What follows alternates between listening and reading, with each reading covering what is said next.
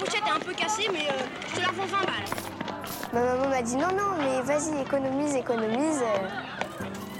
On ne sait pas exactement combien gagnent les gens, euh, on n'en parle pas trop. Je dois bah, voilà, prendre en main mon épargne, prendre en main mon argent. De toute façon, ça rapporte rien et puis j'ai pas le temps de m'en occuper. Vous vous souvenez du bruit que faisaient les pièces que vous glissiez une à une dans votre tirelire quand vous étiez petit? Sans même le savoir, vous étiez déjà dans une démarche d'investissement. Économiser pour pouvoir acheter vos trésors d'enfant. Aujourd'hui, il est peu probable que votre épargne prenne la forme d'un cochon rose. Il n'est plus question d'aller chez le marchand du coin pour compléter votre collection de cartes ou acheter un paquet de bonbons. Aujourd'hui, on vous parle de plan d'épargne, de private equity, d'assurance vie, d'immobilier, de livret A, PEA, SCPI et d'autres sigles plus ou moins obscurs. Parce que je suis convaincu que l'épargne peut être simple, plus proche de notre réalité, et en accord avec nos choix du quotidien et de nos convictions, et qu'il est possible d'allier performance et sens, je vous propose d'écouter Matière Lire, le podcast qui fait résonner votre argent dans le bon sens. Je suis Alexandre Toussaint, fondateur de Baltis Capital, et vous écoutez Matière Lire. Toutes les deux semaines, je rencontre des experts qui nous aident à dénicher des idées d'épargne qui nous ressemblent vraiment. Ils nous donnent des conseils simples, clairs, transparents pour enfin passer à l'action. Et à la fin de chaque épisode, ces experts nous dévoilent ce qu'ils ont dans leur tirelire. Bonne écoute C'est parti pour un nouvel épisode de Matière Lire. Euh, je suis ravi de, ce, de cet épisode qui arrive. C'est un sujet. Euh, alors vous m'avez beaucoup envoyé de messages pour me dire de faire un sujet sur, euh, sur les cryptos, sur la blockchain. Et c'est vrai que j'avais du mal à trouver un, comment dire, un, un invité qui soit, euh, qui soit honnête. Et qui une, une honnêteté intellectuelle. J'ai entendu ce mot-là récemment, je trouvais ça très bien. et pas un, quelqu'un qui nous conseille des trucs un peu opaques. Et, euh, et j'ai trouvé euh, sur LinkedIn d'ailleurs Stanislas Barthélémy. Salut Stanislas. Salut Alexandre. Merci d'être euh, d'être là aujourd'hui. Je suis ravi que, que tu puisses nous éclairer sur ce monde un peu, un peu opaque, un peu. Alors je dirais un peu nouveau, mais pas tant que ça, mais en tout cas qui se démocratise de, de plus en plus pour faire ce sujet sur, sur les crypto-monnaies, sur le Bitcoin et toutes les, tout ce qui en découle derrière. Euh, donc si ça te va aujourd'hui, euh, je propose qu'on parle de la crypto bien sûr et du coup à quoi elle sert et à quoi, à quoi elle va servir peut-être plus tard, parce qu'on est peut-être qu'au début. Et pour commencer, peut-être que tu peux juste te, te présenter pour savoir un peu, euh, un peu qui tu es et pourquoi tu es légitime pour nous parler de tout ça. Bien sûr, bon, la légitimité, c'est jamais à moi de la déterminer. Et, et- et merci pour tes mots du début. Je vais essayer d'être à la, à la hauteur de la responsabilité que tu me Ouais. donnes sur cette histoire d'honnêteté intellectuelle. Donc, je m'appelle Stanislas Barthélémy, j'ai 26 ans. Je travaille dans le monde de la crypto-monnaie depuis 4 ans maintenant, enfin presque 4 ans. J'ai commencé euh, au sortir de l'école, j'ai fait euh, Sciences Po, un master de finance où on parlait quasiment pas de crypto, donc ça m'a pas servi à grand chose. C'était bien pour la culture générale. Mais j'ai beaucoup aimé ce secteur-là au cours des stages que j'ai pu faire, ou même un peu de politique.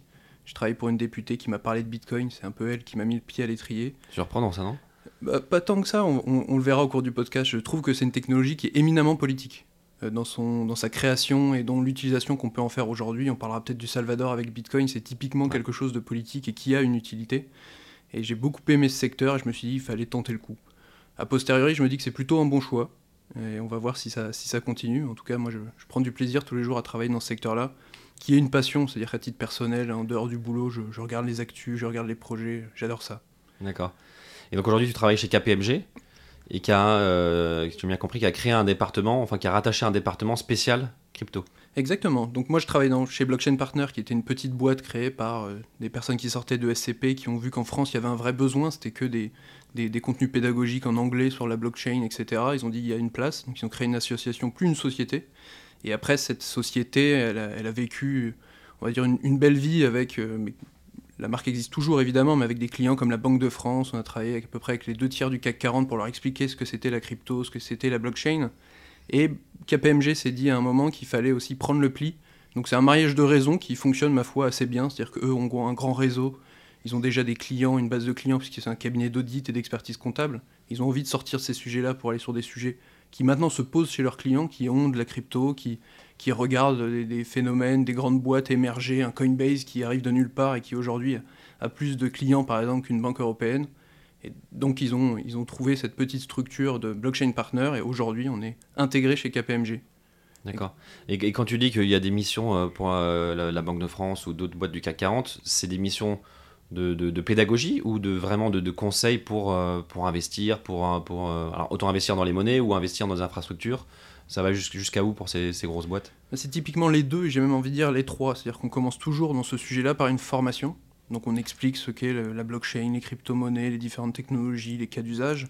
La deuxième chose, c'est de dire une fois qu'on a compris ce que c'est, c'est qu'est-ce qu'on en fait concrètement? Donc est-ce qu'on, euh, en tant que Banque de France, quelle technologie on regarde, ce qu'on veut en faire, est-ce que ça peut être une infrastructure pour une monnaie, pour transférer des actifs financiers par exemple? La dernière chose, c'est ce qu'on avait chez Blockchain Partners, ce qu'on a toujours chez KPMG, c'est un pôle d'expertise technique on est encore, on va dire, dans une technologie un peu balbutiante où l'aspect technologique est très important, choisir le bon protocole, la bonne technologie. Et c'est ce qu'on a fait avec euh, la Banque de France et d'autres entreprises, de leur expliquer, même de développer des, proof of concept, des, petites choses pour, mettre un peu les mains dans le cambouis et comprendre ce que c'est pour dépasser un peu on va dire, la stratégie qui parfois fait un peu euh, très éthérée, on va dire. Alors je sais pas si c'est confidentiel, mais du coup les, ces, ces banques-là ou ces boîtes du CAC 40 investissent dans la crypto-monnaie? Pas tellement. Alors, ils ont besoin de crypto pour manipuler euh, des, des applicatifs, des cryptos. euh, donc c'est, mais c'est à la marge, si vous voulez. C'est pas dans une optique d'investissement comme a pu le faire MicroStrategy aux États-Unis, qui ont dit euh, aujourd'hui le dollar perd un peu en valeur, donc j'achète du Bitcoin pour diversifier ma trésorerie. Donc oui, des boîtes en France et beaucoup d'ailleurs plus qu'on ne le croit ont de la crypto, mais ça reste des montants, on va dire, pas, pas très substantiels. Ok. Et donc si, si on repart un peu du coup sur la, la, la- la définition de cette crypto-monnaie, euh, alors déjà est-ce que crypto ça vient de crypter?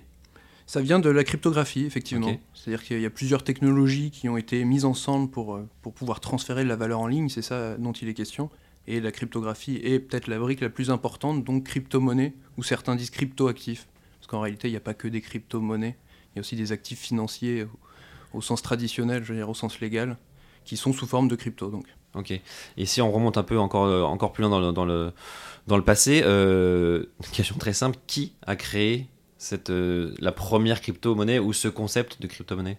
C'est un- une vieille quête de la part des, des cryp- de cryptographes et j'ai envie de dire de crypto-anarchistes. Ça remonte à peu près aux années 70. Ce sont des mathématiciens de, de formation qui se sont dit qu'avec la cryptographie, on pouvait avoir de la confidentialité dans les échanges et donc une confidentialité dans le monde numérique pour se prémunir de de- de- de- d'interventions politiques, quelles qu'elles soient, étatiques ou autres. Et donc ils se sont dit c'est intéressant de faire de la confidentialité d'échanges numériques, mais ils ont pressenti que la valeur pouvait être aussi numérique.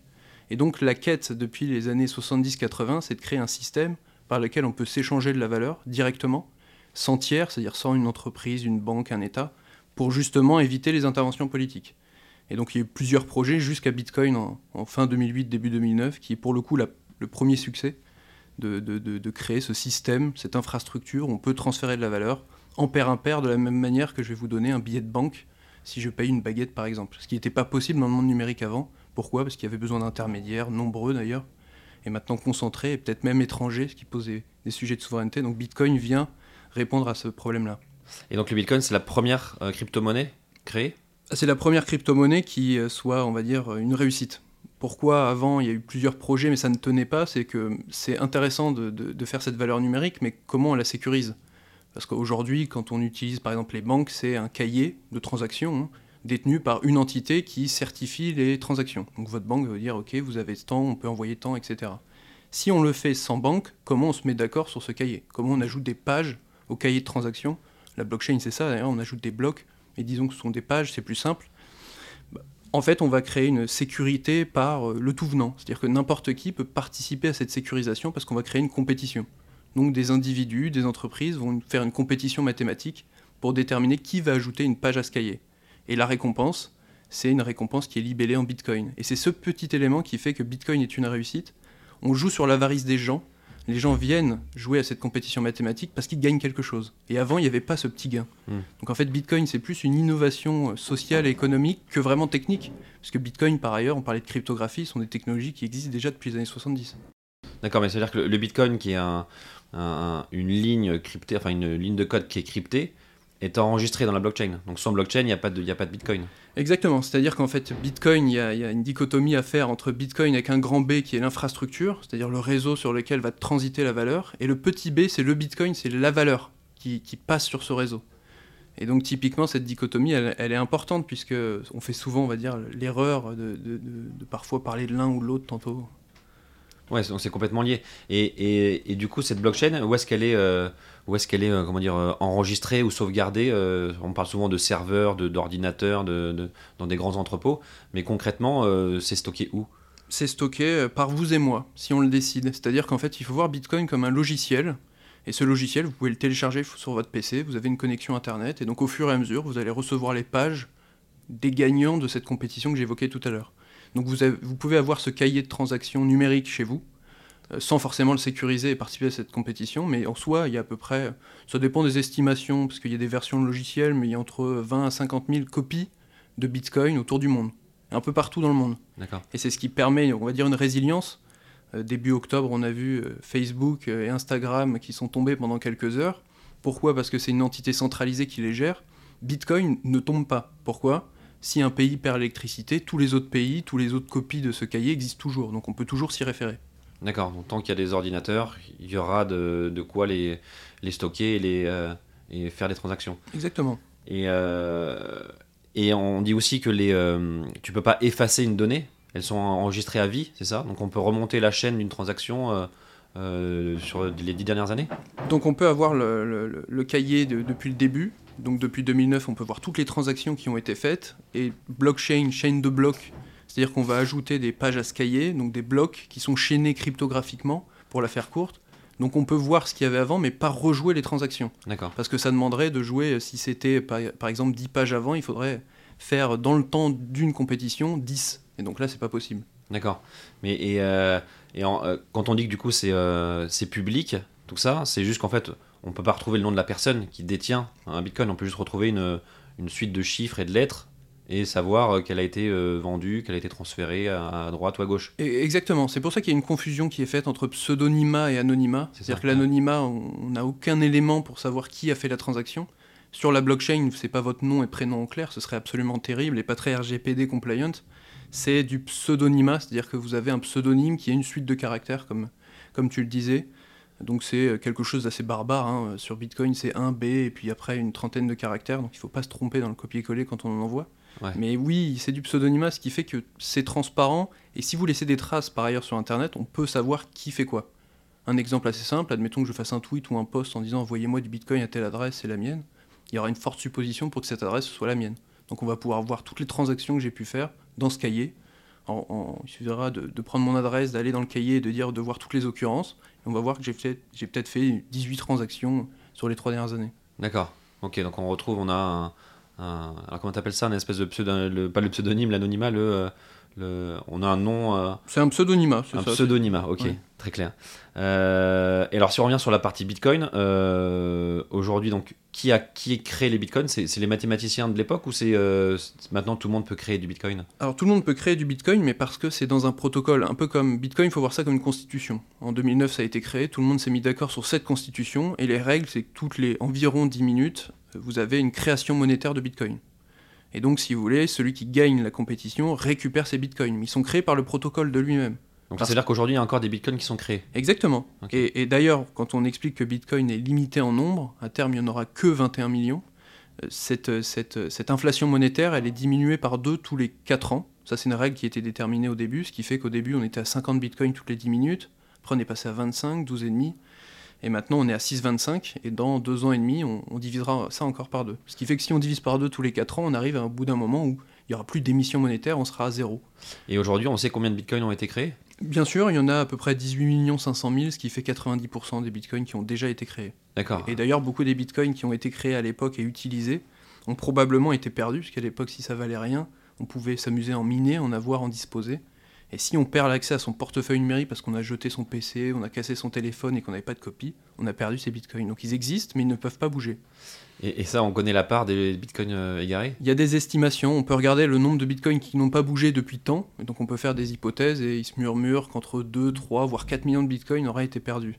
Ce qui est quand même assez dommage, conséquent sur ouais. 21 millions, mais tant mieux pour ceux qui en détiennent et qui en ont la maîtrise, ça fait Ouais, ouais. une réduction un peu de, de la masse en circulation. Mais on pourrait imaginer que euh, les gens se regroupent pour dire bon on avait dit 21 millions, on va en faire un peu plus, on va en faire 30.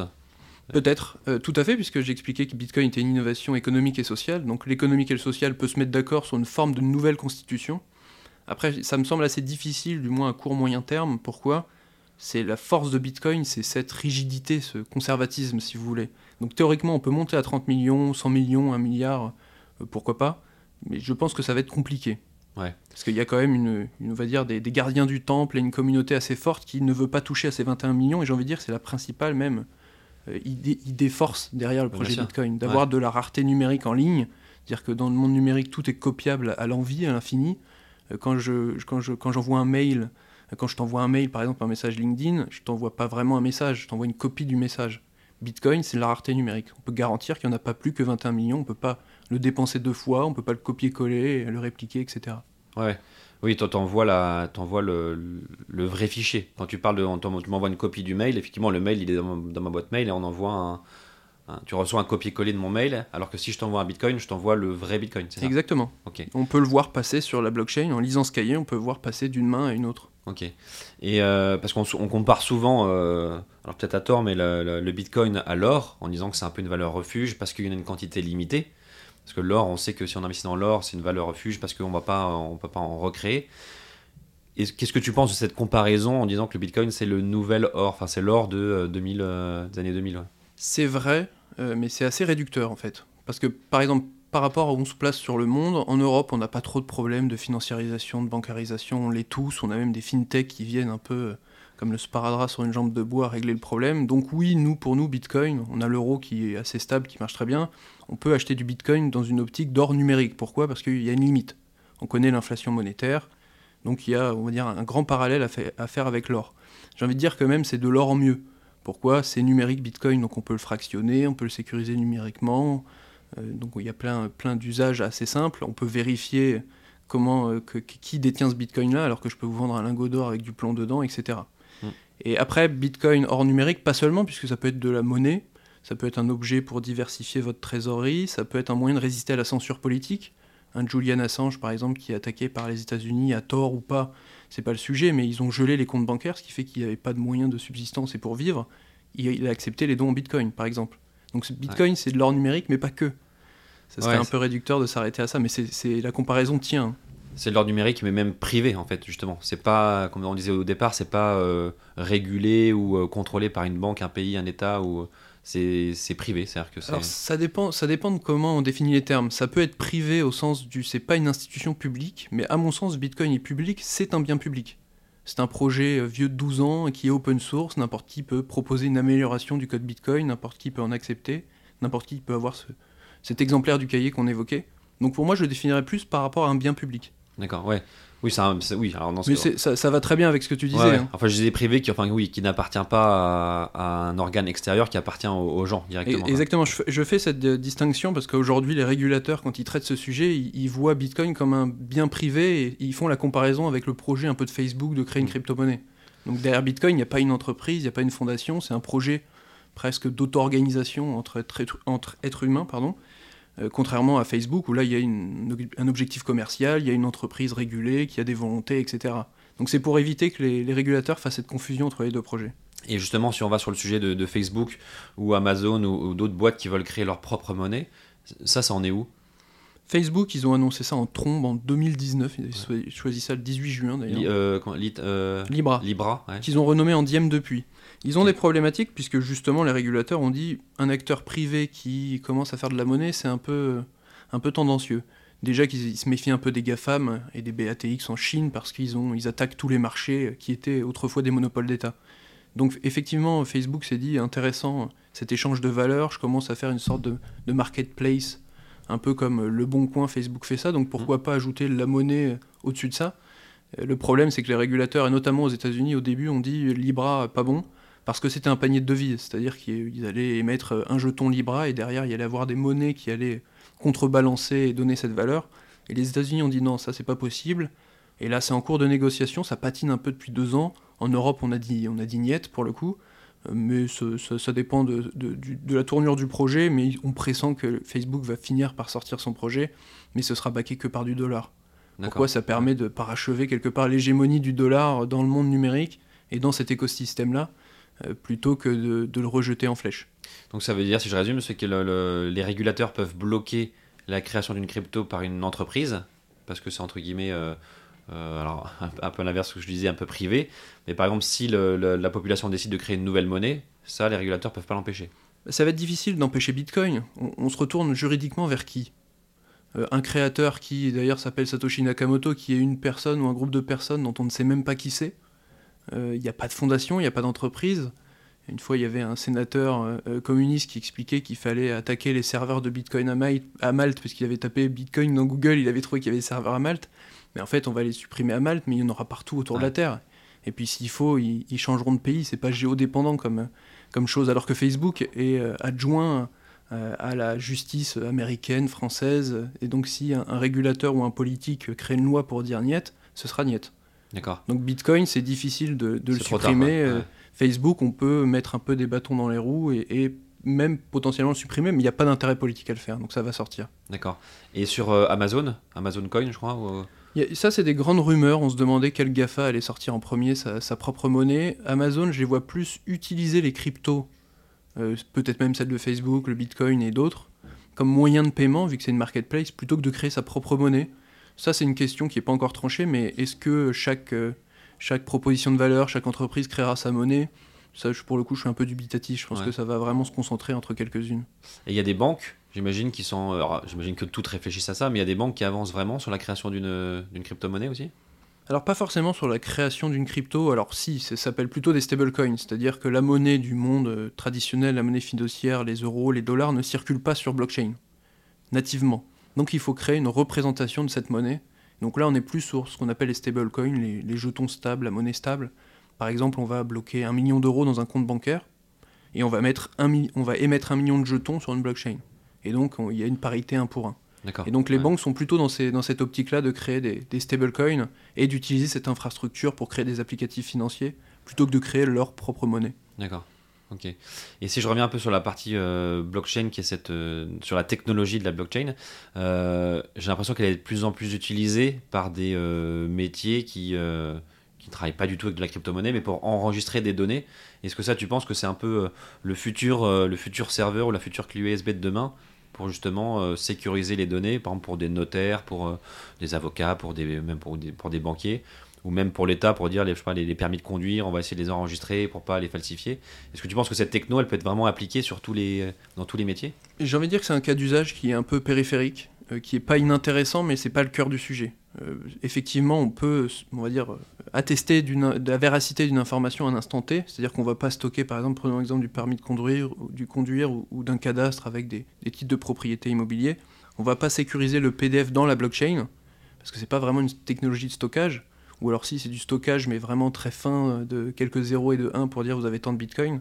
Par contre, ce qu'on va faire, c'est euh, authentifier une information à un instant T, parce que si on prend par exemple la page du cahier qui est Bitcoin, euh, qui date du euh, 3 septembre 2021, donc qui est déjà passé, si dans une transaction qu'on a envoyée, on ajoute une petite donnée qui dit, qui dit voici tel document, alors l'empreinte d'un document, ce qu'on appelle un hash, c'est un peu technique, désolé, mais on va dériver d'un document une petite empreinte numérique qui lui est propre.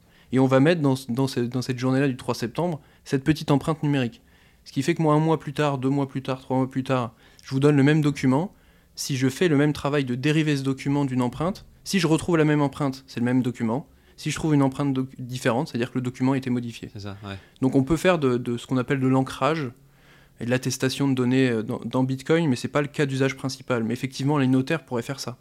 Si je caricature un peu, on pourrait mettre- c'est comme une pièce jointe. En gros, si on mettait dans, sur une, on met une ligne dans laquelle on met une pièce jointe, on met la photo du permis de conduire. Quoi. Alors c'est pas vraiment la photo, c'est plutôt euh, une petite suite de caractères qui est dérivée de la photo. Mais effectivement, en gros, l'idée c'est ça. Donc ça, ça existe déjà, hein, c'est presque le premier cas d'usage grand public qui a été fait, fait sur Bitcoin. Il y a plusieurs entreprises qui font ça en France. Nous, on fait ça, mais il y a aussi des Woolits qui font ça, Blockchain URIP qui propose ce genre de service. Mais on, on- on dérive un peu du vrai sujet autour de la crypto qui est, c'est une innovation financière. Et si on reste, alors c'est un nouveau sujet, mais qui est, qui est très lié, donc c'est sur les NFT. Mm. Euh, je propose qu'on fasse une petite aparté là-dessus. Alors moi, c'est un sujet que j'ai découvert en janvier, donc il n'y a pas si longtemps que ça, qui m'a un peu passionné parce que du coup, ça mêle et la crypto et la blockchain et une nouvelle façon de consommer, une nouvelle façon de jouer, une nouvelle façon de, de, de se faire plaisir. Euh, ça, du coup, les NFT ont été euh, créés suite à tout ça. Suite à la blockchain, on a eu du coup une, une base de données pour pouvoir enregistrer ensuite des œuvres d'art et d'autres choses. Exactement. C'est-à-dire que quand on parle de valeur numérique, pour l'instant, on parlait beaucoup de Bitcoin, donc qui est plutôt monétaire ou d'équivalent or, etc. Mais de la valeur numérique, ça peut être une carte de foot dans l'exemple de Sorare qu'on va certainement évoquer. Donc c'est un jeton, une sorte de crypto, mais qui a des propriétés qui lui sont propres, uniques. Donc si on prend l'exemple d'une carte de foot, on va créer la carte de Kylian Mbappé, euh, la 3 sur 100, qui a ses caractéristiques propres. Et le terme NFT vient de ça d'ailleurs, de ce caractère unique. C'est ce qu'on appelle un non-fungible token, donc un jeton non fongible, parce qu'une carte de Kylian Mbappé n'est pas égale à une œuvre d'art sous forme de, jeton. À l'inverse d'un bitcoin, un bitcoin égale un bitcoin. De la même manière que si je vais, euh, je sais pas, à la banque et je fais du change pour euh, un billet de 5 euros, on m'en donne un autre, ça a la même valeur. Bah, les NFT, ils ont chacun leur propre valeur, en gros. Et donc oui, dans les, NFT, alors je parlais justement d'innovation financière, mais les NFT pour moi c'est une financiarisation de secteur. Et donc les NFT, ces jetons-là, ça peut représenter une carte de foot, on le disait, un objet de jeu vidéo euh, dans un, dans un jeu, un MMORPG, admettons que ce soit un, équivalent de World of Warcraft, ça peut être une épée émise en, en, série limitée, ça peut être même une œuvre d'art.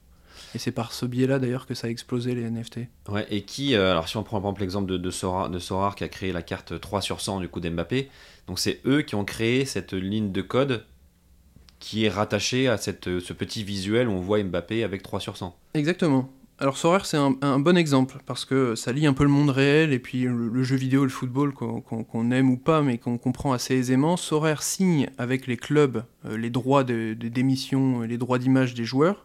Donc par exemple, ils ont signé avec le PSG, ce qui leur permet de, de créer des cartes sous forme de NFT, donc des cartes sous forme de valeur numérique. Euh, ce qui est intéressant avec le NFT, hein, contrairement, on me dit, ah oui, mais on peut créer des cartes numériques avant la blockchain, j'ai envie de dire oui, L'avantage du NFT, c'est qu'encore une fois, vous le détenez vous-même et vous en faites ce que vous voulez. Assez aisément, vous trouverez des applicatifs pour le vendre, pour le prêter, ou même vous pouvez l'envoyer à votre petit cousin. Là où aujourd'hui, dans, des jeux vidéo, c'est peut-être un peu, un, peu, un peu compliqué de faire ça, vu que c'est les développeurs qui récupèrent la manne. Là, il y a une partie de cette manne qui va aux joueurs. Pourquoi? Parce que sur Sorare, une fois que vous achetez cette carte en édition limitée, donc déjà, il y a une notion assez simple d'offre et demande, comme avec Bitcoin. Une offre limitée et une demande, c'est-à-dire beaucoup de joueurs qui voudraient acheter la carte fait que le, la, la, valeur va s'apprécier. Mais cette carte, c'est pas comme les cartes Panini que vous, que vous mettiez dans votre, dans votre cahier à raison et avec joie. Euh, c'est que cette carte, vous allez la faire jouer contre mmh. d'autres. Donc vous allez créer des équipes de 5 cartes. Après, il y a différentes règles, je vais pas forcément rentrer dans le détail. Et donc, en fonction de votre place dans la compétition, parce que Kylian Mbappé a marqué beaucoup de buts ce week-end, donc votre carte a marqué beaucoup de points, vous allez être bien classé, donc vous allez gagner de la crypto et ou des cartes, mais toujours dans cette notion d'édition limitée. Oui, donc si, je prends l'exemple de la carte d'Mbappé, on peut soit effectivement euh, la posséder en tant que placement. J'investis dans cette carte et euh, j'espère qu'Mbappé va continuer à marquer plein de buts pour peut-être la revendre. Donc on spécule uniquement. Soit effectivement il y a cette notion de jeu où, euh, on décide de, de d'investir aussi, mais dans le but de jouer et de gagner encore plus. Donc c'est même plus qu'un investissement, c'est un, pas on appelle ça, mais c'est un, investissement qui prend de la valeur parce qu'elle est connectée à la réalité. Exactement. Ça revient à financiariser une partie du jeu vidéo. Là, on est aux confins un peu du jeu vidéo. On songe à FIFA qui émet ses cartes, qui fait 1,5 milliard de revenus d'ailleurs sur ses cartes. Sur le betting qui marche très bien, donc les paris sportifs. Et donc là, si vous voulez, c'est un peu un, un, mix de tout ça. Vous achetez Kylian Mbappé. Cette carte, même s'il fait une mauvaise performance, la carte vous l'avez toujours sur la, sur la compétition d'après. Et donc oui, ça dépend un peu des joueurs. Il y en a qui achètent Mbappé pour le faire jouer. Vaut mieux le faire jouer quand même sans Mbappé, puisqu'il y a une sorte de rendement qui va se faire en fonction de ses performances. Mais certains achètent des cartes et ne, ne les font pas jouer, mais c'est dommage. Ouais. Ça, on peut rendre cet actif passif en actif actif, enfin un actif, pardon, euh, qui, va, qui, va, qui va donner de la valeur si on le fait jouer, puisqu'on va gagner des cartes avec celle-ci. Ouais. On, fait juste, on va bientôt clôturer cette parenthèse que je pense que sur Sorar et le foot, on peut en parler des heures. Mais je sais que j'ai pas mal de copains qui, écoutent le, qui vont écouter le podcast, notamment Xavier qui se reconnaîtra. Et, et on, nous, on s'est un peu posé la question de savoir, euh, on en a parlé un petit peu avant d'appuyer sur enregistrer. Euh, moi, tu vois, je t'avais donné l'exemple, j'ai acheté une carte d'Mbappé. Euh, en début, en début d'année, premier trimestre. Et c'est vrai que j'ai pris assez vite peur en me disant si Mbappé quitte le PSG, alors c'est le cas pour tous les joueurs, hein, si tous les, les, joueurs, les joueurs de Soar quittent le club, quelle est la valeur, euh, quelle est la valeur de la carte une fois qu'il a quitté le club? La valeur continue de, si vous voulez, d'être liée aux performances du joueur, indépendamment de son maillot. Donc vous allez perdre quelques points d'expérience sur votre score, mais c'est pas, c'est assez indolore, ce qui fait que votre carte Mbappé euh, avec ce maillot du PSG apparent, c'est pas un problème. Il va continuer, même au Real ou ailleurs, d'avoir et de marquer des points, même en équipe de France par exemple. Donc c'est cette pérennité qui fait qu'à mon sens, j'ai écrit dans un petit article, Mbappé est une sorte d'actif financier un peu exotique, mais qui va vous, euh, vous faire accéder à un peu, de, un peu de revenus, puisque vous allez gagner des cartes et de la crypto. C'est pour ça qu'il y a des fonds qui se créent. Citons allez, un seul qui s'appelle Blackpool, où eux, ils ont acheté pour des centaines de milliers d'euros, voire des millions d'euros de cartes, et ils ont trois managers qui font jouer ces cartes en fonction des, en fonction des matchs, et, et donc ils font les bons choix pour essayer d'avoir encore plus d'autres cartes. Donc euh, ces, cartes-là peuvent être vendues, et c'est de, de ce fait que va tirer la valeur euh, pour un fonds. Ok, donc si tu nous écoutes, tu peux garder ton Mbappé, euh, c'est un actif financier exotique qu'il faut, qu'il faut conserver. Sauf s'il se blesse et qu'il se fait pour le coup renverser par une voiture, là ce sera un objet de collection plus qu'un objet de jeu, mais Mais qui peut prendre un peu de valeur aussi, parce que Mais- objet de collection, on dit création de valeur. ouais. c'est vrai. Et, et alors, si on s'écarte un peu des, des cartes de foot, il y a euh, plein d'autres choses. Alors, quand on parle d'NFT, on parle souvent d'œuvres d'art, Mm. œuvres d'art numériques, donc œuvres d'art. Euh, alors, je sais qu'il y en a qui sont très réticents en disant que c'est pas de l'art parce qu'on n'en profite pas visuellement, on peut pas le toucher, etc. Qui, euh, est-ce que tout le monde peut créer un- une œuvre d'art numérique aujourd'hui? C'est entre guillemets le, boom des NFT qui a commencé au, début de cette année, hein, qui a été amplifié peut-être euh, à, l'été. C'est justement d'avoir une porte d'entrée grand public sur le monde de la crypto via ces NFT. L'idée derrière les NFT d'art, c'est assez simple. C'est qu'aujourd'hui, pour pouvoir vendre son art et en vivre, il faut quelque part être coopté par euh, soit des galeries d'art, soit des musées, soit avoir un peu d'entre-soi. Et l'intérêt de- des NFT, c'est que vous pouvez le créer assez simplement et disposer de cet art sur une plateforme d'achat assez simple. Donc euh, des, petits artistes euh, qui n'étaient pas dans le monde de la crypto ont pu se faire connaître et vendre leur art par ce biais-là. Alors après, c'est c'est très subjectif de dire est-ce que c'est de l'art ou pas. Euh, certes, c'est pas palpable, c'est pas tangible, mais en soi, votre NFT, vous pouvez le display sur, sur euh, je sais pas, un écran, ou même à l'époque, il y avait des cadres photos numériques qui euh, faisaient une sorte de PowerPoint de photos. Euh, ce qui change avec les NFT, c'est que vous pouvez être certain de la paternité, du, caractère propriétaire de, de cette œuvre. C'est-à-dire que, encore une fois, c'est un cahier de transaction, la blockchain, et pas que du Bitcoin, mais il y a d'autres blockchains type Ethereum qui permettent de faire des choses un peu plus complexes. Ça veut pas dire que c'est mieux, mais on peut faire d'autres choses. Donc en l'occurrence, créer des NFT d'art. Donc on va regarder dans ce cahier de transaction, on va voir que telle adresse euh, a tel NFT qui renvoie vers telle image. Et donc là, c'est à moi de vous prouver que c'est mon adresse. Un peu de la même manière que on, on prouve à la terre entière que euh, on avait une sorte de Joconde numérique. C'est-à-dire que moi, je peux avoir la Joconde chez moi, sauf que tout le monde sait que la Joconde, elle est euh, dans un musée, en l'occurrence. Là, je peux vous le prouver en quelques instants que ce que je vous montre, je le détiens bien. Hmm. Ouais, moi j'ai acheté mes premières NFT euh, au début de l'été euh, sur OpenSea, donc une marketplace euh, d'œuvres d'art. Qui est le Amazon des NFT. hein. C'est-à-dire que eux, ils se sont créés et c'est une plateforme où, en tant que tiers, vous pouvez disposer et, et proposer à la vente vos NFT. Et évidemment, la plateforme prend une commission. Ouais. Et donc, OpenSea a un peu cassé la baraque puisqu'ils ont fait 3 milliards de volume en, en- en août et à peu près au- autant en septembre, alors qu'ils faisaient quasiment rien euh, début d'année. Ouais, c'est fou. Moi, j'avais acheté la collection euh, 8 Aliens, donc 8 plus Alien, où ils ont créé euh, 8888 euh, euh, comment dire, œuvres d'art. Donc, c'est des petits aliens avec des attributs différents. euh, certains qui ont des lunettes de, cycliste, d'autres des chapeaux, d'autres des médailles, etc. Et en fonction du nombre d'attributs ou de la rareté des attributs, ça crée, euh, la vraie valeur du NFT parce que euh, la rareté crée la, valeur. Donc, ça, j'en ai acheté quelques-uns. Et justement, pour dire qu'on n'en profite pas, moi, ce que j'ai fait, c'est qu'il y en a un, j'ai demandé le fichier source pour pouvoir l'imprimer sur un tableau que j'ai mis chez moi dans mon, dans mon bureau. Pour me dire, voilà, en fait, je, je suis un peu frustré de pas le voir, mais du coup, je vais me l'imprimer sur un mètre sur un, et du coup, je le vois, et comme je le trouve en plus assez joli, euh, donc on peut quand même en profiter, est-ce qu'on peut quand même les imprimer, est-ce que ça reste des, euh, euh, des je sais pas, je sais pas, des PDF ou enfin des fichiers sources qu'on peut imprimer sur un tableau, quoi. Exactement, mais il y a deux initiatives qui vont aussi un peu dans ce sens-là et qui permettent de, de comprendre ce qui est à l'œuvre. C'est Twitter, par exemple, qui vous permet et qui vous permettra, on va dire, dans les prochains jours, ils l'ont annoncé, d'avoir en photo de profil un NFT que vous détenez. Donc en fait, Twitter va lire la blockchain, lire votre adresse et dire bon, c'est bon, vous avez tel fichier, vous pouvez le montrer. Et c'est Facebook qui veut devenir ce qu'on appelle une metaverse compagnie.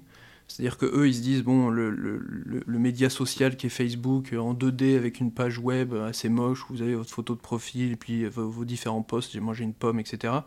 Eux, ils se disent qu'avec, on va dire, l'émergence du gaming, etc., on va peut-être avoir un monde en 3D plutôt qu'une page en 2D. Mm. Et donc, dans ce monde en 3D, admettons que ce soit une île ou un petit appartement, vous allez peut-être mettre sur les murs, donc toujours de manière numérique, hein, vous avez votre avatar, vous vous baladez, vous allez peut-être mettre votre NF vos NFT. Ouais, ouais. Bah, c'est pour, pour animer et créer peut-être, si on retrouve un peu l'univers du gaming, pour, pour euh, faire une interaction entre les, euh, entre les, les, membres de Twitter ou de Facebook et, Exactement, et de faire un, un endroit qui vous ressemble. Mm. C'est-à-dire que dans ce monde 3D, aujourd'hui, tout le monde comprend ce que c'est un monde 3D avec un avatar. C'est très hérité du jeu vidéo, mais aujourd'hui, sur les 7 milliards et demi d'habitants, il y a quasiment de, la Terre, il y a quasiment 3 milliards et demi, voire 4 milliards de joueurs. Donc on comprend ce que c'est un monde 3D. Et plutôt que de me balader sur un truc 2D à scroller sur mon téléphone, peut-être qu'avec un, casque VR ou mon smartphone en VR ou, sur mon PC, j'irai visiter ton appartement avec, avec tes aliens au mur. Avec grand plaisir. Tu verras, ils seraient, assez mignons. D'ailleurs, il y en a encore quelques-uns avant, donc si euh, vous voulez vous lancer dans les NFT, euh, allez sur OpenSea, allez voir tout ce qu'il y a. Et si vous voulez euh, taper dans la barre de recherche 8 Aliens, vous verrez, il y en a encore, encore pas mal à vendre avec des attributs assez rares encore, donc ça vaut, ça vaut le coup. et ça a été un peu inspiré, je pense, des CryptoPunk qui ont un peu, je trouve, un peu de qui ont mis la lumière sur ces, sur ces NFT qui se vendent maintenant à des millions d'euros chez, dans toutes les plus grandes salles de vente. Ça, pareil, je crois que c'est Visa hein, qui a acheté un NFT récemment, donc c'est quand même un acteur, euh, on va dire, officiel et régulier qui se met là-dedans. Eux, ils font ça, j'imagine, plus par spéculation que par euh, goût artistique. Alors, pas forcément. Alors, oui, je pense qu'ils l'ont acheté et, on peut acheter un CryptoPunks pour l'aspect financier sans être fan du, rendu. Plusieurs choses à dire sur les CryptoPunks. Déjà, c'est un projet qui est assez vieux, hein, qui date de 2018, si je dis pas de bêtises, les CryptoPunks. Donc les NFT, c'est assez vieux, hein, ça remonte presque à... Enfin, il en existait déjà sur Bitcoin à l'époque, en 2014-2015. Ça s'est démocratisé vraiment avec 2017, on avait les CryptoKitties, là, ces fameux crypto-chats, mmh. ces chats infâmes qu'on pouvait combiner pour avoir d'autres chats, etc. Et dans la même veine des CryptoKitties, il y a eu le projet de CryptoPunks, donc de créer 10 000 euh, avatars qui avaient chacun des, traits qui lui étaient propres. Et donc pourquoi les CryptoPunks c'est revenu un peu sur le devant de la scène? Parce qu'en fait, il y a une archéologie de la rareté, c'est-à-dire qu'on va chercher les vieux projets euh, qui étaient là en premier, un peu comme on va faire la numismatie à, trouver des, vieilles pièces de monnaie de, l'Antiquité. Et donc oui, ça, ça, si vous voulez, c'est une sorte de, signe extérieur de richesse numérique, le CryptoPunk. C'est sympa d'en posséder un, d'en faire sa, photo de profil sur Twitter, ce qui fait qu'aujourd'hui, ça a attiré des, des, stars du monde du football, du basket, de l'art, des chefs d'entreprise qui sont amusés à acheter des NFT. Et donc Visa est arrivé à, la fin, je crois que c'était au crépuscule de l'été, fin, fin août, mm. à acheter un de ces NFT CryptoPunks pour une somme de 150 000 dollars. Ça peut paraître délirant, puisqu'en fait ils ont acheté un, CryptoPunk, c'est, enfin, je trouve ça pas très beau, hein, mais ça m'est personnel. Mais pourquoi ils ont fait ça? Derrière, ils ont sorti un white paper, donc un papier, si vous voulez, d'intention pour expliquer leur, démarche. Ils se disent, bon, euh, ils l'ont pas dit en ces termes-là, mais je vais essayer de le résumer euh, euh, avec des, des, termes un peu malicieux. Ils ont dit, bon, nous, on est un peu les moyens de paiement traditionnels D'aucuns diraient boomer, j'aime pas ce terme. C'est-à-dire qu'aujourd'hui, Visa, on les connaît, c'est les cartes bleues, c'est les moyens de paiement traditionnels. Ils se sont dit, bon, euh, la crypto, est-ce que c'est pas un, autre mode de paiement et peut-être qu'il va remplacer une partie des, paiements traditionnels? Ça, c'était la question. Et eux, ils, répondent oui. Et une fois qu'on a de la valeur numérique qui circule euh, sur blockchain, c'est ce qu'on parle euh, depuis tout à l'heure, qu'est-ce qu'on va acheter? Donc on va acheter des cartes horaires, on va acheter des NFT, on va acheter de la valeur numérique, quelle que soit la forme. Et donc Visa essaye de se placer dans ce monde-là en disant j'ai pas envie d'être comme la sidérurgie ou comme euh, la poste, j'ai pas envie de me faire, me faire remplacer ou, me faire avoir sur mon business model. Donc ils ont fait cette déclaration d'intention, plutôt positive même d'un point de vue économique, parce qu'aujourd'hui il me semble que le, premier prix pour un CryptoPunk maintenant c'est quelques centaines de milliers de dollars, donc ils font une bonne bascule. Et surtout pour 150 000 dollars, ils se sont offerts une communication mondiale. Ah beaucoup de com. Mais j'avais regardé du coup avant l'été, je crois que c'était au mois de juin, le CryptoPunk le moins cher c'était 30 000 euros. C'est une somme euh, délirante, mais finalement, euh, trois mois après, effectivement, le moins cher, il a déjà fait x5 presque. Et en 2019-2020, moi je voyais, j'ai toujours été dubitatif sur ces CryptoPunks, mais c'est, ça me donne tort et quelque part c'est un peu vivifiant, c'est que je voyais des CryptoPunks qui se vendaient pour 500 dollars à l'époque, et moi je trouvais ça beaucoup trop cher. Ouais. Et je crois qu'il y a aussi une opération qui a été faite, je crois qu'il y avait un CryptoPunk qui avait un masque euh, Covid en gros, euh, alors que ça avait été créé avant le Covid. Donc c'est ça aussi, lui, il est parti à des millions, voire des dizaines de millions d'euros, parce qu'il était un peu précurseur du... exactement, ça a été généré un peu aléatoirement sur les traits, et il y en a qui plaisent plus au public de la même manière que c'est les goûts et les couleurs. quoi. Peut-être qu'on va préférer plus le bleu à, je sais pas, un violet très foncé. Donc vous avez des CryptoPunks qui se vendent plus cher, bah, un peu comme une cote d'art si c'était des artistes plus cotés, plus huppés qui l'avaient fait, parce que ça vous plaît plus d'avoir un CryptoPunk avec la crête iroquoise plutôt qu'autre chose. Donc oui, euh, quand je dis qu'il y avait un premier prix, il y a aussi des prix plus élevés qui là pour le coup se comptent en, presque dizaines de millions. Ah Et tu disais que Sotheby's ou Christie's maintenant vendent des NFT. Pour eux, c'est comme, comme Visa, c'est-à-dire qu'ils vendent de l'art traditionnel.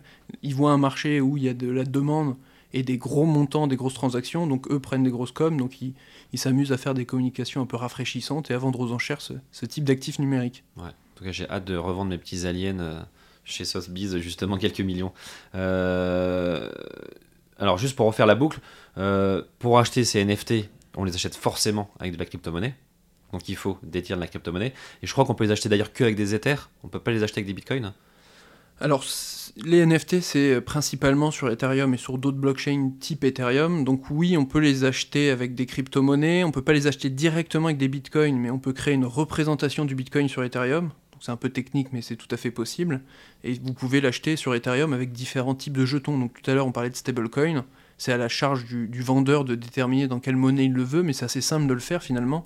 On peut déterminer, alors il y a un stablecoin euro qui est en train de se créer, qui est encore tout petit par rapport à un marché de 130 milliards des stablecoins dollars. Malheureusement, d'un point de vue de souveraineté, c'est un peu gênant. Donc on peut décider de vendre, par exemple, un, un de tes aliens, je sais pas, 10 000 dollars. Mais en fait, ce ne sera pas des dollars, ce seront des USDC, donc USD coin, qui sont une représentation de dollars. D'accord. Ok. Donc indirectement, ce sera des dollars quand même derrière. ouais. Exactement, donc ça peut être de l'Ether, des dollars, hein. c'est à ton choix. Et, et on sait pourquoi on peut pas acheter directement avec des Bitcoins? Oui, oui, parce qu'en fait, la blockchain Bitcoin, c'est un cahier de transaction euh, séparé du cahier de transaction qu'est Ethereum.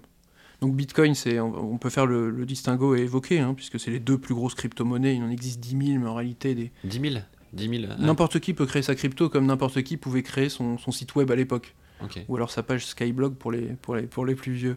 Et, et Bitcoin et Ether, ça représente combien de la capitalisation totale des cryptos? Alors là, il faudrait, c'est, c'est une colle que tu me poses, je dirais euh, 65-70%. Ok. de tête comme ça.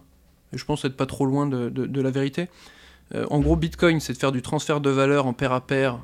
C'est très conservateur, ça fonctionne très bien. Euh, Ethereum, eux, ce qu'ils veulent faire, c'est, enfin ce qu'ils font même depuis 2015 maintenant, c'est en plus d'avoir cette valeur, c'est de la rendre conditionnelle, c'est-à-dire de, de pouvoir la faire passer par euh, du code informatique. Donc c'est de faire des transactions peut-être un peu plus intelligentes, ou alors de créer des actifs sur cette, euh, sur cette blockchain, sur cette infrastructure qui vont circuler. Un exemple assez simple, hein, c'est par exemple si, je, si tu m'envoies deux, alors au- automatiquement ça va t'en renvoyer un. Ça je peux le faire de manière automatique parce que j'ai fait du code qui le dit. Sur Bitcoin c'est un peu plus complexe, on ne peut pas faire ça. Mais c'est un choix, c'est-à-dire Bitcoin est très conservateur, ne bouge pas beaucoup mais, mais sécurisé et fonctionne. Ethereum essaye de pousser l'innovation un peu plus loin en faisant des choses différentes. Mm. Donc c'est pas très comparable, hein. je vois souvent des gens qui disent que Bitcoin c'est le dinosaure de la crypto et Ethereum c'est le futur. Non, non, les deux sont assez complémentaires. Ouais, c'est deux, deux fonctions différentes. ouais. Exactement. Et euh, alors, s'il y en a certainement qui nous écoutent qui n'ont pas encore investi euh, dans la crypto-monnaie, donc ça, il faut forcément passer par. euh, alors, si on veut faire simple en tout cas, il faut forcément passer par une application, euh, par exemple Codebase ou autre, en, euh, en euh, chargeant avec sa carte bancaire, en faisant un virement sur Codebase pour acheter de la crypto. Ensuite, on la conserve sur Codebase. Alors, j'imagine qu'il y a plein d'autres applications pour, pour acheter de la crypto. Tu en as peut-être quelques-unes à nous recommander pour ceux qui démarrent? Oui, celles qu'il faut éviter, c'est évidemment celles qui sont pas très régulées. Euh, C'est-à-dire, euh, vous avez n'importe qui qui peut proposer de l'achat et de la vente de crypto, mais c'est bien d'avoir quelqu'un qui, qui est régulé, qui a pignon sur rue, qui respecte la réglementation en matière de, de KYC et d'AML, c'est-à-dire donner votre identité, etc. Donc Coinbase, c'est un bon exemple. Euh, derrière, il y a Kraken aussi, qui est assez connu, qui est utilisé parce qu'il y a une belle liquidité sur la paire Bitcoin et euro et Ether euro. Puis après, il y en a d'autres en France, parce qu'en France, il y a une réglementation qui existe et elles sont euh, agrémentées d'un statut qui s'appelle PSAN, prestataire de services sur actifs numériques, parce que les cryptos en France, ça a le terme d'actifs numériques. Et donc l'AMF a déjà donné des agréments pour une boîte qui s'appelle CoinHouse, par exemple, Mhm. Euh, ce qui vous permet d'acheter ça en toute sécurité, parce qu'évidemment, dans un secteur aussi émergent où il y a, où il y a on va dire, assez...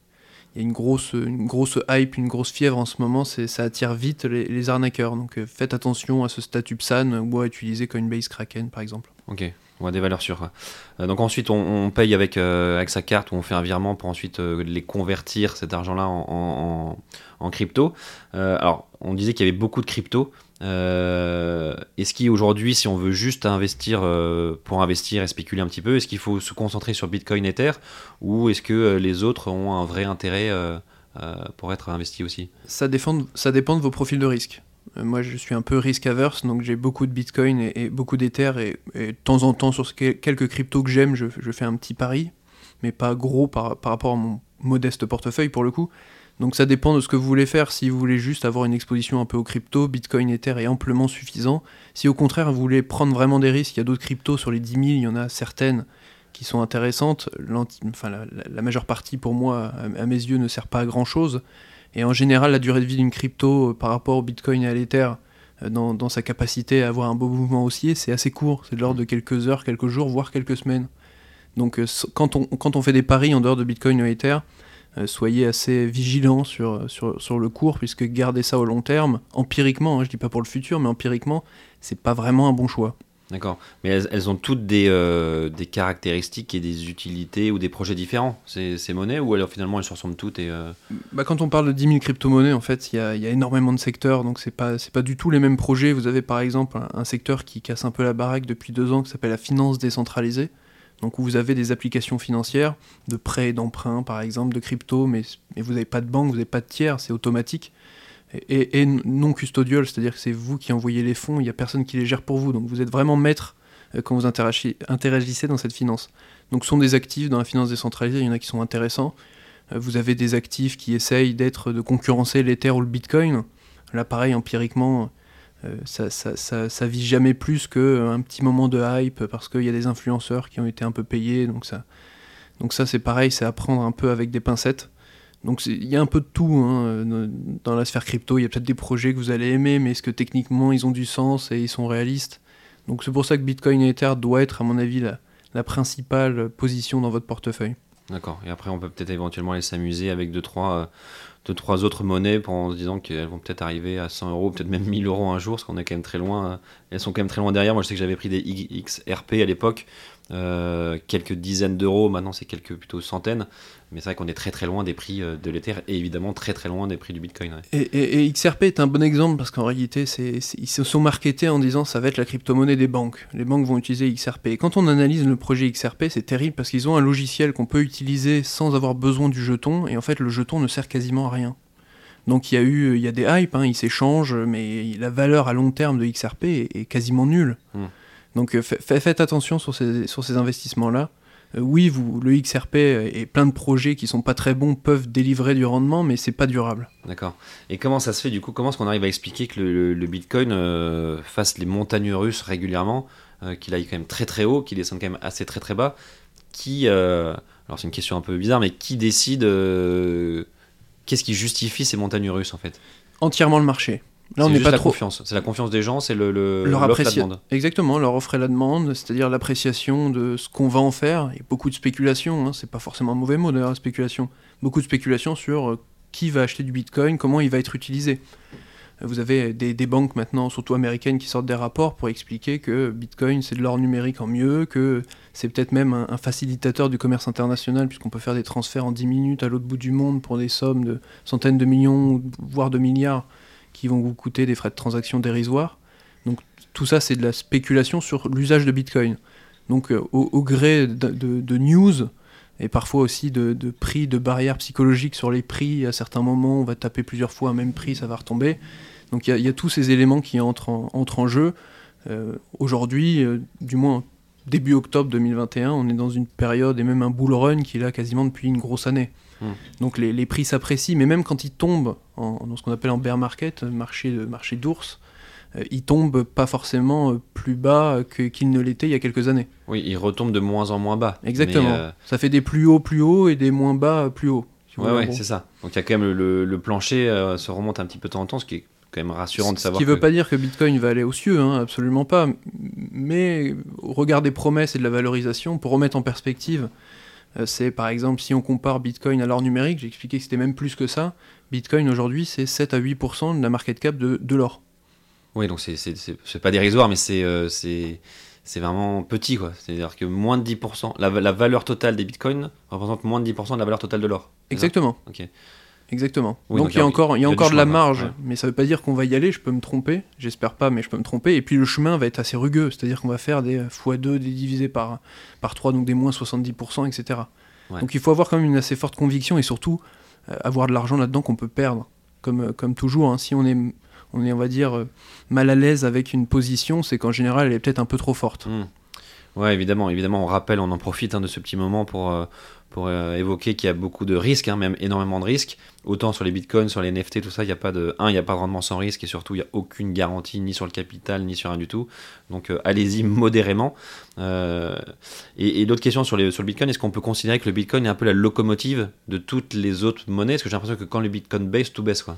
Oui, parce que c'est un peu le maître étalon du secteur. C'est-à-dire que si vous avez une, une perte de confiance momentanée d'investisseurs sur le Bitcoin, puisqu'ils vont essayer de chercher des liquidités, ou alors il y a une news euh, de régulateurs qui veulent un peu taper du poing sur la table, comme ça a été le cas avec la Chine en fin septembre. Bon, ça n'a pas été très durable, ça a plutôt renforcé le secteur, mais pendant quelques jours, ça, ça a sérieusement tangué. Bah oui, effectivement, vous avez tout le secteur derrière qui, qui tombe. faut voir ça, on va dire. On l'a pas encore utilisé le mot, mais c'est l'internet de la valeur. Et donc Bitcoin, c'est un peu le maître étalon. Donc s'il prend un coup, tout le marché prend un coup. Bon, on l'avait vu notamment avec les, les- toutes les annonces de Tesla, euh, j'investis ma trésor, le, le bitcoin c'est l'avenir, ah non en fait c'est pas l'avenir, etc. On voyait que le, le bitcoin faisait yo-yo et en fait tout le monde faisait le yo-yo parce que euh, tout le monde était un peu connecté au bitcoin. ouais. Et, et par conséquent, j'ai envie de dire que cette volatilité n'est pas forcément néfaste, puisque le rendement que vous faites, euh, enfin j'espère que, que vous en ferez, c'est lié à cette volatilité-là. Donc Bitcoin, s'il fait des plus 20, moins 20, c'est ce qui vous permet, et qui remonte, et évidemment, c'est ce qui vous permet d'avoir un, un actif qui prend de la valeur. Donc la volatilité n'est pas forcément quelque chose de, de, de- de non souhaitable, on va dire. Ouais ouais, bon il faut être, euh, il faut savoir être dans le creux de la vague au, au bon moment quoi. Exactement. C'est mieux.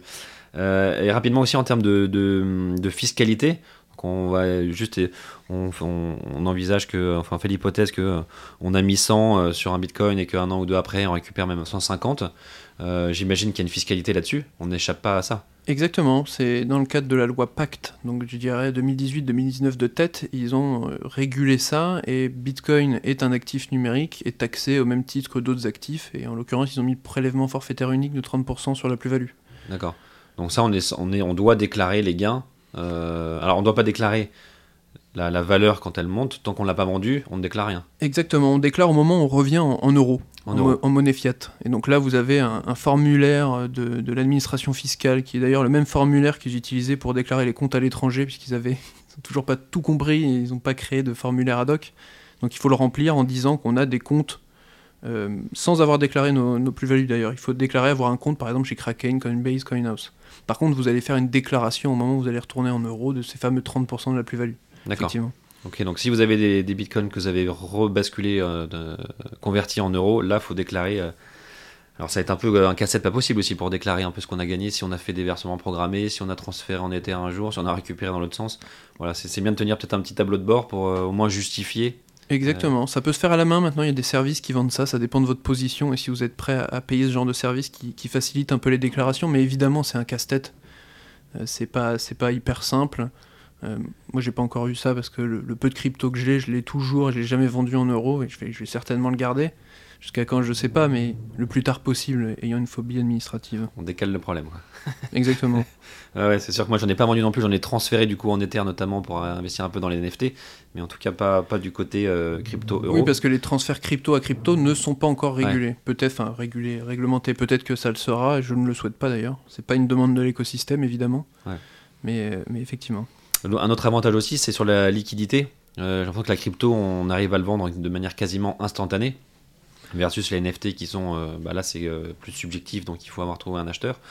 Euh, Là, la liquidité, elle est quasiment garantie. Si on veut vendre un bitcoin, on peut le vendre dans, le- dans la seconde? Bah, garantie, euh, c'est par personne, mais en soi, c'est un marché qui est très liquide.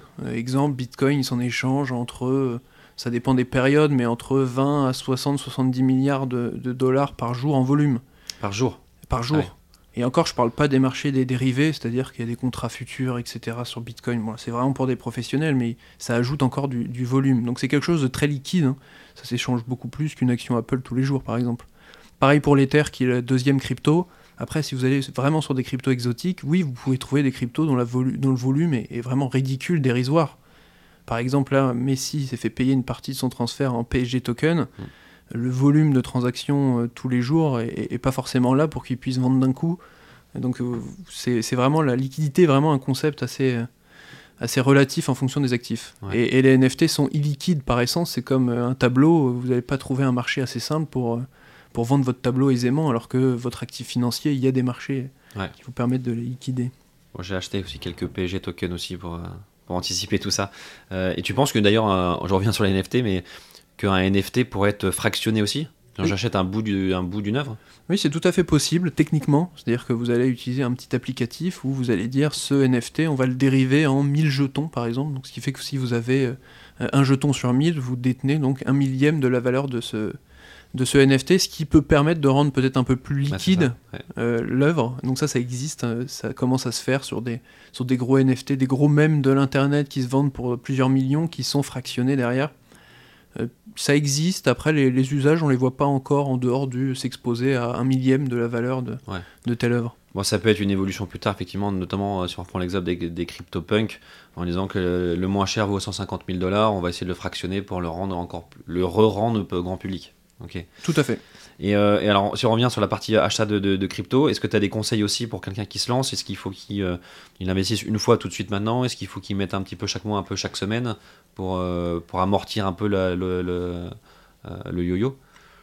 Le mieux pour des, pour des investisseurs un peu grand public et qui ne sont pas des traders, donc c'est-à-dire un peu comme moi, c'est de, c'est de mettre un peu chaque mois sur les actifs qui vous plaisent. Principalement, encore une fois, Bitcoin et, et Ether me semble la chose la, la plus simple et la plus pertinente à faire. C'est ce qu'on appelle du DCA, hein, c'est Dollar Cost Averaging, c'est-à-dire que vous allez moyenniser votre coût d'acquisition, puisqu'on l'a dit, Bitcoin étant très volatile d'un jour à l'autre, même d'un mois à l'autre, plutôt que de, de mettre, je sais pas, 10 000 un jour où Bitcoin est à 50 000 et, et un mois plus tard il tombe à 20 000, vous l'avez un peu mauvaise, peut-être que vous allez mettre 1000 le premier mois, 1000 le deuxième mois, ce qui fait un coût d'acquisition un peu plus sympa. Ça vous, ça vous, ça vous fera mieux dormir. Et quelque Ouais. part, vous, vous serez content parce que si le Bitcoin monte, vous dites que la valorisation de vos actifs monte et si ça baisse, vous allez en racheter moins cher, donc moyenniser à la baisse. Hmm. C'est- C'est vraiment, la, la- on va dire, la technique la plus simple. hein.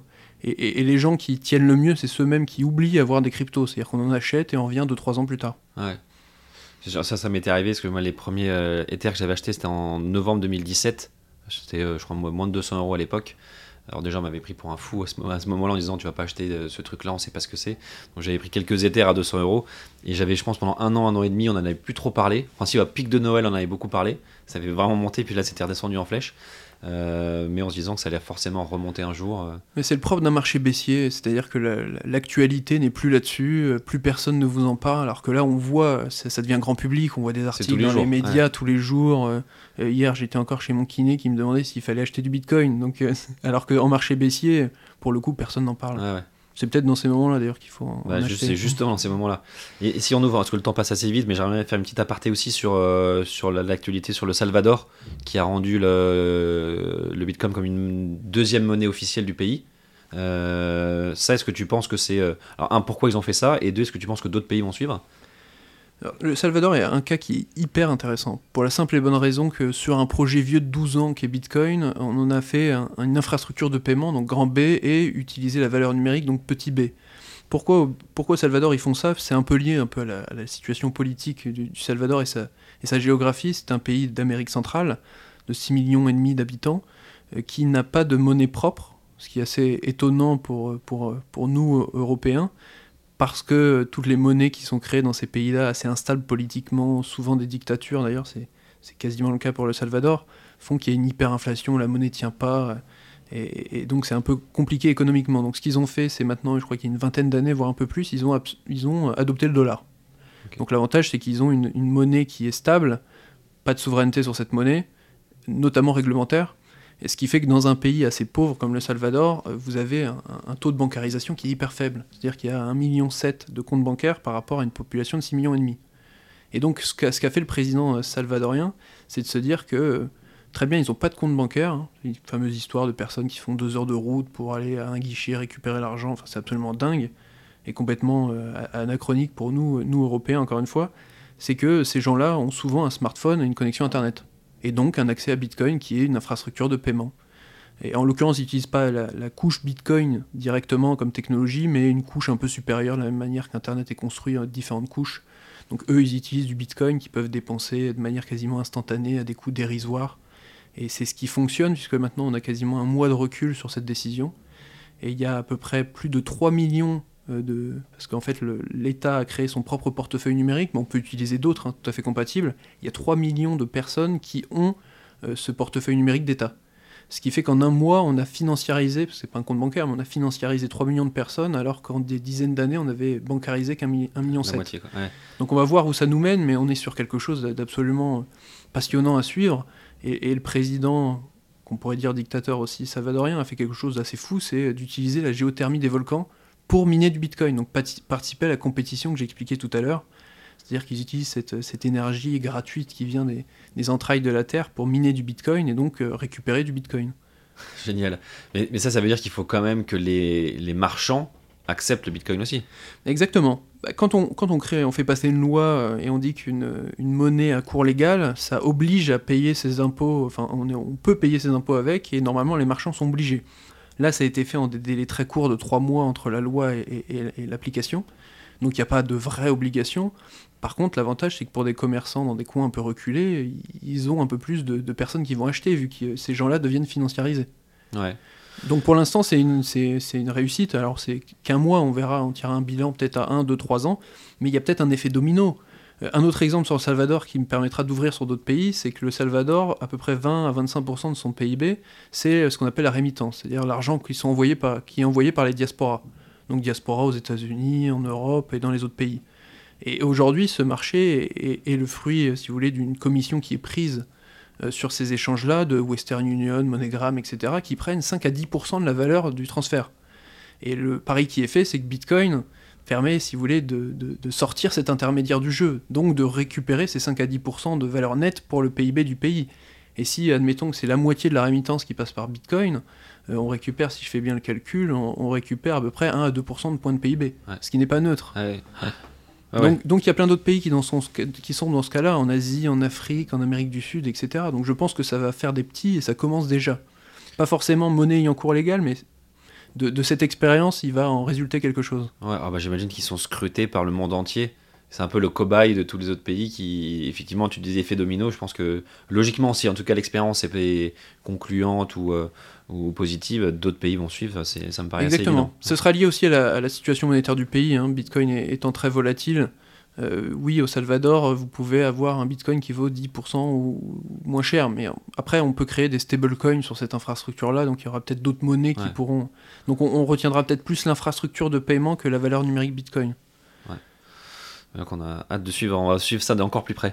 Euh, je propose qu'on passe à la minute de Lucie. Donc euh, Lucie qui est à côté de nous, qui, nous écoute, qui a décidé de reprendre en main son patrimoine et ses investissements, euh, qui n'a pas encore franchi le pas des, cryptos, mais euh, je pense que dans quelques minutes ça va être le cas, mais qui a une question pour toi. Exactement. Bonjour Stanislas. Donc c'est vrai que j'ai pas encore franchi le pas, ça me paraît être en- encore un petit peu, encore un autre monde en fait. Et, peu. Alors j'ai quelques amis qui investissent déjà dans les cryptos, etc. Euh, j'ai l'impression que c'est vraiment euh, qu'on a vraiment deux catégories de personnes. Soit euh, non, ça m'intéresse pas et puis je sais pas ce que c'est, c'est très flou. Ou soit ouais, bah, bien sûr, évidemment, j'investis dans les cryptos, j'ai ça, j'ai ça dans mon portefeuille, etc. Aujourd'hui, moi, ce qui me fait peur un petit peu avec ça, là où j'ai un peu d'appréhension, euh, c'est cette absence de, de régularisation, de réglementation et, de il y a quelqu'un derrière. On parlait tout à l'heure de mots de passe.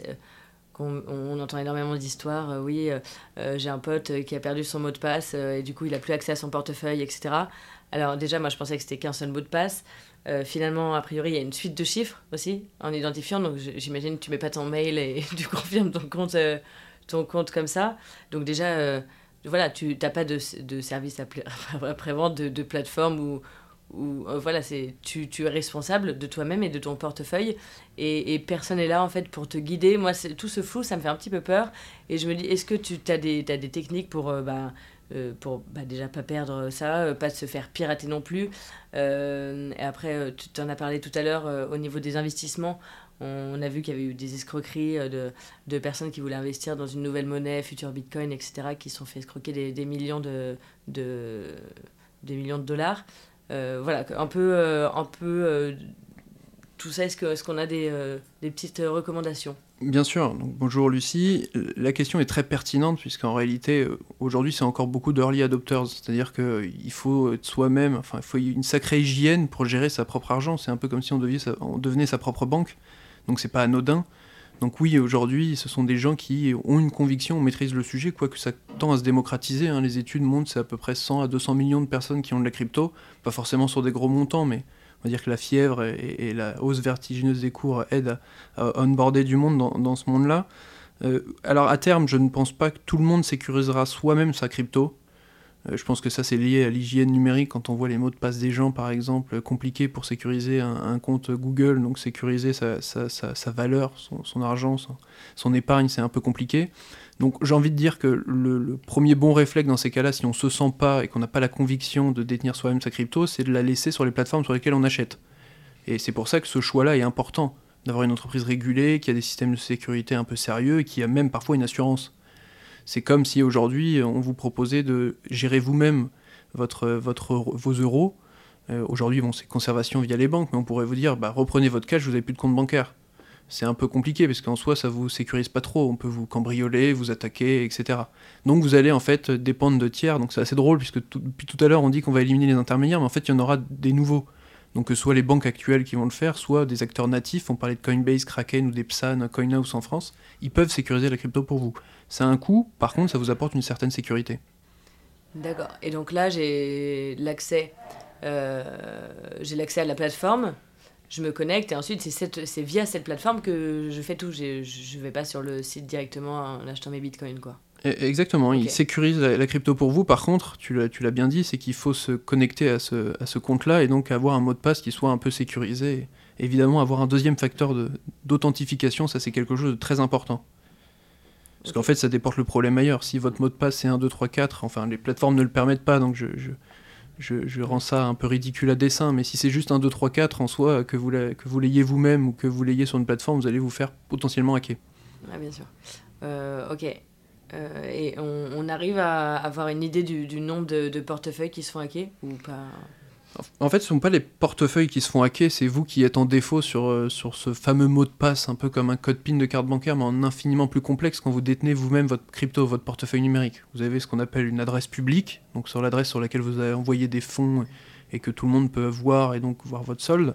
Et ce qui sécurise cette adresse publique, c'est ce qu'on appelle une adresse privée ou une clé privée, c'est la cryptographie, donc ça c'est une suite de caractères indubitables. Mais si vous sécurisez ça par exemple en clair sur votre ordi et que vous partez, je sais pas, manger un bout et que sur votre ordi c'est marqué en gros la clé privée, n'importe qui peut faire copier-coller et récupérer votre argent.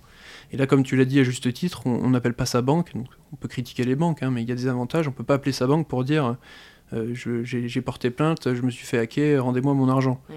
Ce qui est possible avec votre carte bancaire aujourd'hui, parce qu'il y a des assurances, mais pas avec Bitcoin. Une fois que vous l'avez perdu, vous l'avez perdu. Donc il y a plein d'histoires comme ça de personnes qui soit avaient du Bitcoin il y a on va dire 7-8 ans, donc ça valait pas grand chose, donc les gens ont dit bon on va perdre pas grand chose, c'est pas grave, jette le PC, mais a posteriori ça vaut des millions, ou alors de personnes qui ont fait n'importe quoi et qui ont envoyé un, mail à, quelqu'un de leur famille ou à un pote en clair avec cette fameuse clé privée qui fait qu'on perd tout. Ok, très clair. Donc euh, la noter bien la cacher quoi. Exactement. Okay. On, même en plusieurs endroits et pas tout dans votre maison, parce que si votre ouais. maison brûle, là, pareil, vous êtes à poil. Ok, merci Stanislas. Merci ouais. beaucoup. Ça serait dommage, vu la, vu la valorisation de, de, de, du Bitcoin et des autres monnaies, de perdre autant d'argent pour un simple. Enfin, un, un, mot de passe trop simple, du coup. Euh, donc il faut faire attention. Euh, mais quand on arrive à la fin de ce podcast, petite tradition aussi, euh, est-ce que tu peux nous, nous raconter, euh, toi, ce que tu as dans ta tirelire à toi? Que des cryptos. 100% de crypto. 100% crypto. Je, je connais pas trop les marchés à côté. Moi, j'aime bien investir quand j'ai une conviction. D'ailleurs, c'est un conseil assez simple. Hein. Il faut investir dans ce qu'on comprend. C'est pour ouais. ça que quand on me dit je, je n'ai pas de bitcoin parce que je comprends pas, je trouve ça hyper sain ouais. intellectuellement. Donc, j'ai que de la crypto, mais le but, c'est d'avoir un, un, un, pécule qui me permettra de diversifier, puisqu'à bout d'un moment, il faudra diversifier et même potentiellement acheter un appartement. Mais à Paris, c'est compliqué. Ouais, ouais. Bon, bientôt, on pourra l'acheter en bitcoin, donc ça sera plus facile. Mais pas pour l'instant. Inch'Allah. Ouais. Donc ok, bon, c'était ma question aussi à la fin, euh, un investissement qui a du sens, mais j'en comprends qu'il faut euh, l'investissement qui a du sens, c'est investir dans quelque chose qu'on connaît, qu'on maîtrise, Exactement. et en plus qui nous parle, Exactement. et qui peut peut-être même encore plus nous faire plaisir. Donc si toi t'es arrivé à cumuler les quatre, euh, c'est que t'as trouvé. Peut-être un dernier mot là-dessus, c'est qu'en termes de diversification de portefeuille, l'avantage de, de, de, cette classe d'actifs que sont les cryptos, c'est qu'elles sont assez, euh, ça dépend des moments, mais globalement elles sont non corrélées par rapport au reste. Donc mettez une petite dose, 1, 2, 3%, allez 10% pour les plus fous et les plus dégènes comme on dit, de, de crypto dedans, ça permet d'avoir un, un, rendement un peu magnifié. Ouais. Oui mais à l'inverse, on a vu avec la panne euh, WhatsApp, euh, Facebook, Instagram, que le, le, Bitcoin est remonté pile au moment de la panne quoi. Exactement. Alors a, là, là, sur les réseaux, on voit tous les bitcoiners, tous les détenteurs de crypto qui expliquent, vous voyez, quelque chose de décentralisé, c'est peut-être un peu plus lent, mais c'est plus résilient. Il Ouais. faut pas trop en tirer de conclusion, mais c'est vrai que c'est amusant. On a des banques, euh, leur système ne marche pas pendant plusieurs heures, on peut pas faire de transactions. Sur Bitcoin, on a un pays, plusieurs pays qui tombent, ça, ça marche toujours. Bonne réflexion. Bah écoute, je te propose qu'on refasse un point dans quelques mois pour savoir euh, où on est Salvador, euh, où on sent les monnaies, où on sent les NFT. Est-ce que mes petits aliens ont pris x10 aussi Avec grand plaisir. Et on, on en reparle très vite. En tout cas, merci pour tes, tes conseils, tes explications. C'est un peu plus clair, je pense, pour tous. Euh, merci pour ton temps. Et puis, euh, on se refait un petit, un petit point d'étape dans quelques mois pour savoir où on en est. Merci beaucoup. Salut, à bientôt. Merci. À bientôt. Merci d'avoir écouté cet épisode de Matière Lire. J'espère qu'il vous a permis de découvrir de nouvelles manières de faire résonner votre argent. Merci à la Dream Team Cosa Vostra qui m'a apporté de précieux conseils pour la production de ce podcast. Et si l'épisode vous a plu, je vous invite à vous abonner sur votre plateforme d'écoute habituelle, à le partager autour de vous et à laisser un commentaire ainsi que 5 étoiles sur Apple Podcast. A très vite pour un nouvel épisode.